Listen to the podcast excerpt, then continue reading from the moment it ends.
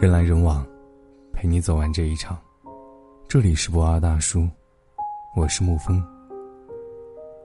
女孩 L，大学四年，恋爱两年半。毕业一年后，和男友开始谈婚论嫁。男友家在一个省会城市，据说家里经济条件不错。而 L 家住在小县城，爸爸妈妈都是普通工人。说到订婚，L 平时沉默寡言的爸爸建议，一定要去男孩家里小住几天，看看男孩和家人的相处状态，还说爸爸妈妈不会替他的婚姻做主，只会提出自己的意见。男友家一百六十多平的房子，在那个省会城市，至少也价值小三百万。四室两厅，生二胎，三代同住也没有问题。但是待了一天，L 就感觉不对劲。四五十平米的客厅，窗帘上打着补丁，男友从幼儿园到小学的课本试卷摆了半个房间，用了十几年的粥锅，锅盖坏了，缠几根花花绿绿的绳子继续用。几个人坐下来一起聊天。男友的妈妈张口闭口就是过去如何如何，而对于一切自己不曾接触的新事物，比如微信，比如手机照相，比如微波炉，总是一句话：“我哪学得会啊？”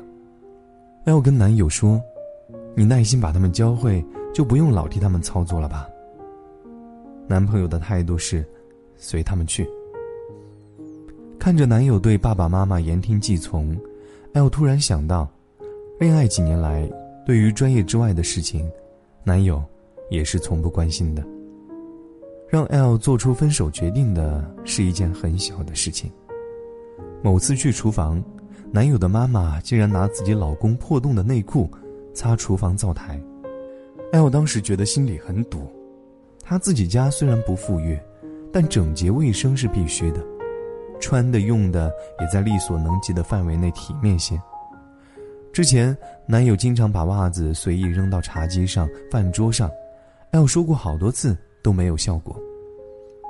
这件事让他找到了问题的根源：原生家庭养成的习惯，不是一朝一夕可以改变的呀。因为内裤擦灶台这件事要很认真的跟男朋友谈，因为他们俩结婚的话，和公婆免不了会住在一起，所以，生活习惯挺重要的。结果，男朋友来了一句：“内衣也是洗干净的，没你们县城人讲究多。”一句话让他寒了心。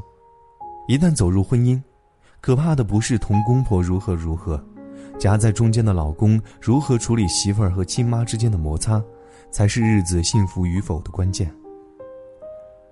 一个朋友结婚纪念日领了离婚证，聊起原因，他想了半天。竟然没有一个理由担得起离婚。他努力想，最后说：“也许是三观不合吧。比如，她喜欢去电影院看电影，恋爱时老公还能够偶尔陪陪她，但是婚后，她提起来去电影院，老公总是说在家下载下来看就行。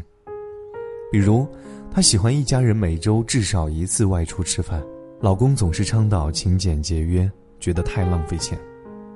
不管上学时还是工作后，每年他都在工作之外给自己定一个小目标，比如学烘焙、考驾照、学插花、练习简笔画等等，每个都学得像模像样的。而男友毕业后基本停止了成长，自己不成长还觉得老婆瞎折腾，直到前些日子被迫下岗。倒是在外人看起来极不对等的 H 夫妇。却过成了夫妻典范。H 父母都是医生，典型的中产家庭。H 老公出生在偏远地区的农民家庭，家境一般。第一次去男友家，H 是和爸爸妈妈一起去的。他有自己的主见，也明白父母的阅历有自己抵达不了的地方。此行需要先坐飞机，后到汽车，再坐农用三轮车。他们一行四人下了汽车之后。临时得知三轮车坏在了路上，男友不急不躁，直接打电话给家里，开玩笑的跟父亲说启动预备方案。因为村里路不好走，车子也多破旧，坏掉的事情时有发生。为了防止万一，男友一家早早和另外一个邻居说好，如果订好的车坏了，就暂时租用他们家的。站在大太阳底下等第二辆车来时，体会着这段曲折的婆家路，H 并没有信心把这段爱情走下去。在老公家的村庄，准婆婆家的房子是最好的。和村里人聊天，得知准公婆是他们村第一个把孩子送到县城读书的，第一个装有线电视的，家里藏书最多的。那次在老公家的小村，H 和父母一住就是半个月。那个重男轻女的地方，公婆却总是一起做饭，饭后准公公也会一起收拾碗筷。两位老人最远只去过县城，但是和 H 父母聊起来，虽然有点紧张，却丝毫没有谄媚。H 和男朋友拿着 iPad 打游戏，准公公还很感兴趣，主动让他们两孩子有空了教他和老伴打游戏。有一次吃饭，公公端着汤不小心踉跄了一下，汤洒了。婆婆的第一反应是起身，关切地问：“没烫着吧？我再去做一个。”这么有爱的画面，很多家庭都看不到。这种情况下，女方多半是责骂另一半不小心、笨手笨脚。回家路上，H 的爸爸跟他说：“如果你喜欢，就嫁吧。你们会穷一时，但不会穷太久。”他们家考虑周详，没有因为车坏掉而耽误行程。他们在村里能把日子过在前面，换到城市里也不会差，缺的只是环境。他们家和睦，对我们不卑不亢。虽然见过世面不多，但是格局不小。他们不抵触未见过的领域，这种对新鲜事物的热情和你习惯很像，这才是你们日后和睦相处的根本。爸爸的这些话。就是精神上门当户对的最好解释。事实上，H 和老公的小日子，婚后确实是芝麻开花节节高。虽然老公出生在农村，但是上进思变。刚结婚时和老婆住在老丈人家，也不觉得寄人篱下。升职买了自己的大房子以后，也从来没觉得自己有多牛逼，更没有凤凰男那种翻身以后的嘚瑟。恋爱时。女孩很容易被对自己好迷惑，却忽视了坚强、勇敢和有担当对于一个男人来说是特别重要的品质。躲过下雨送伞、下车接站这类的小恩小惠，多观察他遇到变故时如何处理事情，才能越过热恋的荷尔蒙，找到值得相伴一生的伴侣。更别觉得结婚了就好了，有孩子了就好了。当生活遭遇重大变故，极少数人或许会改变，但寻常日子里更多的是小事。这些小事并不足以改变一个人的生活习惯和生活观念。没有哪个积极上进的人婚后甘愿日子一成不变，也极少见到追求安逸生活的人婚后能够为了老婆孩子像打了鸡血一般承担起责任。基本上，他婚前是什么样子，婚后。就是什么样子。期待伴侣按自己的期望改变，是婚姻争吵最根本的来源。我听过最简单粗暴的分手故事，是这样的：过年时，女孩因为父亲生病，给老家打了两万块钱回去。男孩老家呢，觉得女孩出嫁之后就是外人，娘家的事情能少管就少管。当他们俩正计划买房，看到女孩的汇款条。男孩说了句：“很快就要还贷款了，钱能省点就省点吧。”这句话里，理智的女孩看到婚后的一连串战争，男友的老家重男轻女思想严重，不可能改变嫁出去的女儿就是泼出去的水的观念。大男子主义的他一直表示，以后家里的钱要由他来管理。公婆的思想更是男人为天，女人要低眉顺眼。思前想后。他直接提出了分手，因为三观不合，无法愉快生活。第一次听到这个事情，我也二十多岁，感情至上，觉得女孩有点小题大做。十几年过去，回头想到这个故事，真心佩服女孩的明智。三观不合在一起的磕磕绊绊，迟早会把曾经的爱情消磨掉，争吵注定会成为常态。而那些三观一致的伴侣。无论婚后是贫是富，总是能够因为目标和方向一致，把生活过得充满欢声笑语。所以，如果我有一个女儿，我一定让她明白这些。你喜欢去西餐厅，她喜欢撸串，没关系。但是如果她非说你装，这就关系大了。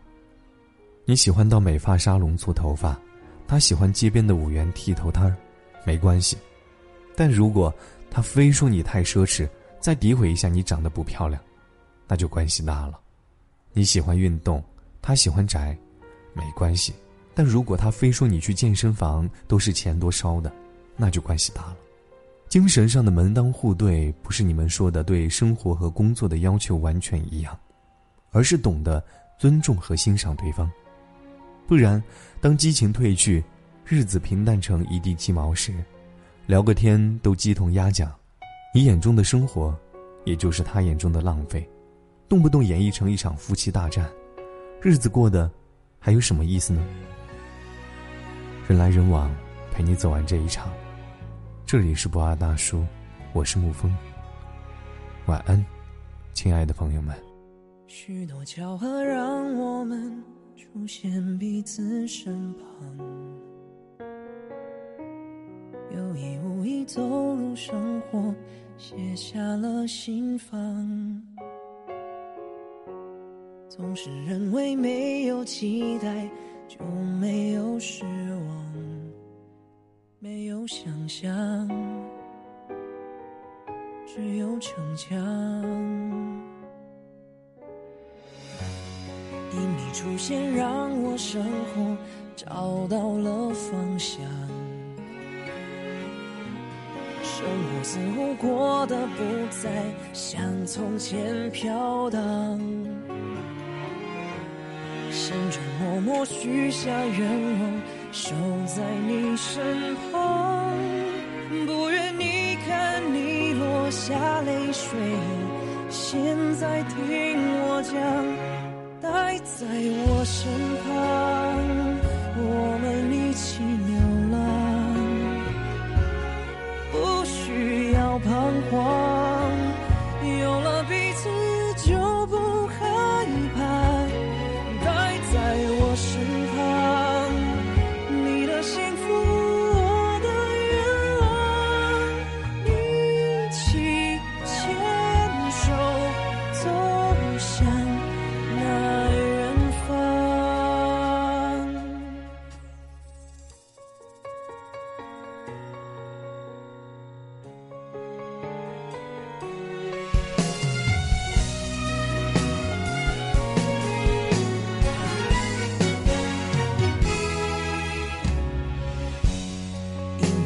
也让我生活找到了方向，生活似乎过得不再像从前飘荡，心中默默许下愿望，守在你身旁，